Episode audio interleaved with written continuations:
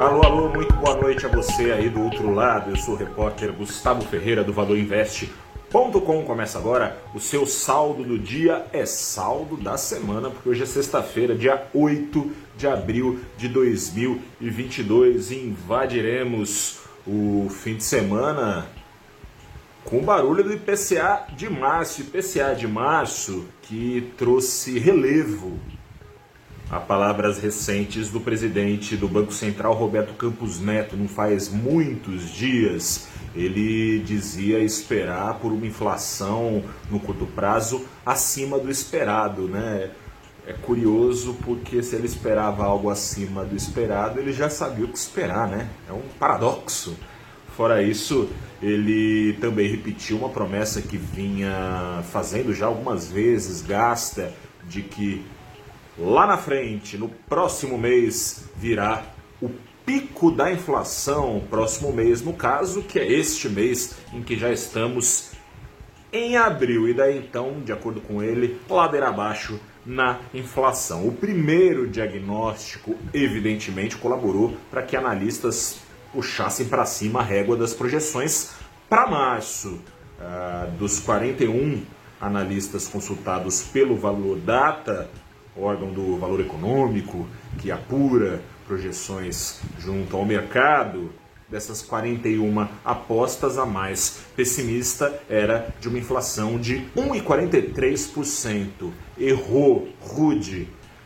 Veio em 1,62, ou seja, veio bem acima do esperado, que já era acima do esperado. O IPCA de março, a sua alta de 1,6% foi a maior em quase três décadas, a maior desde o plano real.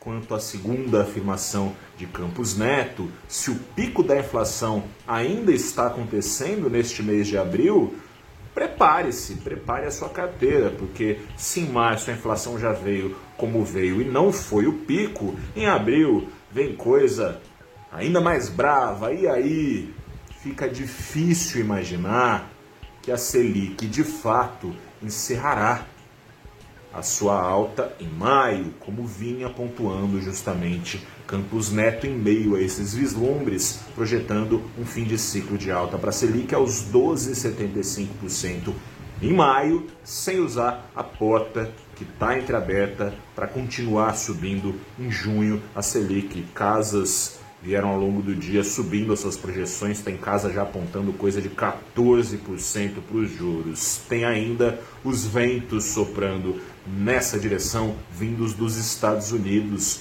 A semana toda foi com o mercado reagindo aos sinais, aos avisos reiterados de que os juros lá nos Estados Unidos, para controlar a sua maior inflação em quatro décadas, esses juros vão não só continuar subindo, o que já era esperado, mas mais aceleradamente. Além disso, foi confirmado na semana que o Banco Central americano deve começar em maio também, assim como aqui no Brasil vai ter decisão de juros lá também. Em maio, não só alta de juros em velocidade dobrada, não mais no 0,25 ponto como foi em março, mas em meio ponto por vez.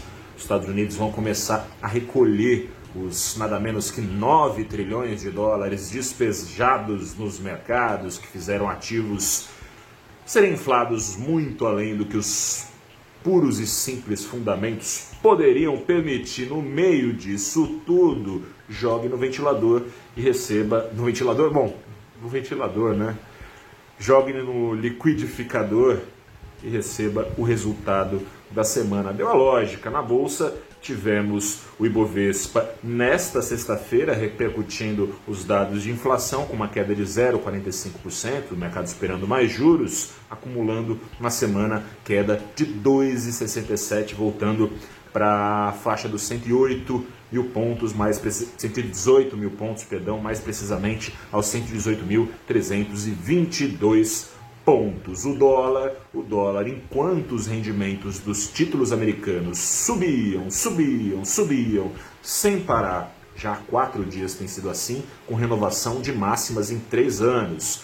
Enquanto esses rendimentos subiam, o dólar aqui no Brasil também encerrava o mergulho. Teve correção nessa sexta-feira, com mais juros esperados aqui no Brasil, veio uma correção de 0,5 Peraí que eu perdi o número aqui. Teve uma correção de 0,66% na alta do dólar, encolhendo a alta do dólar acumulada para quase 1%, 0,91% ao longo da semana. O dólar fechando a semana vendido aos R$ 4,71 centavos. Quer saber mais sobre isso tudo, especialmente sobre essa alta de juros nos Estados Unidos e o que você tem a ver com isso?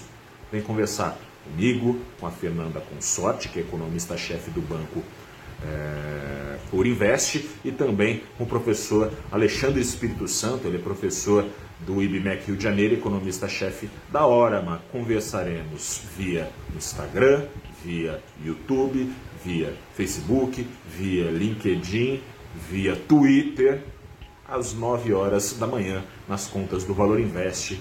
Você pode acompanhar onde você preferir na sua rede social preferida e mandar perguntas a partir das 9 da manhã que serão respondidas em primeira mão por dois dos principais economistas deste Brasilzão. Eu fico por aqui. Bom fim de semana. Voltamos então a nos falar na segunda-feira. Aquele abraço, bom fim de semana. Até a próxima. Tchau.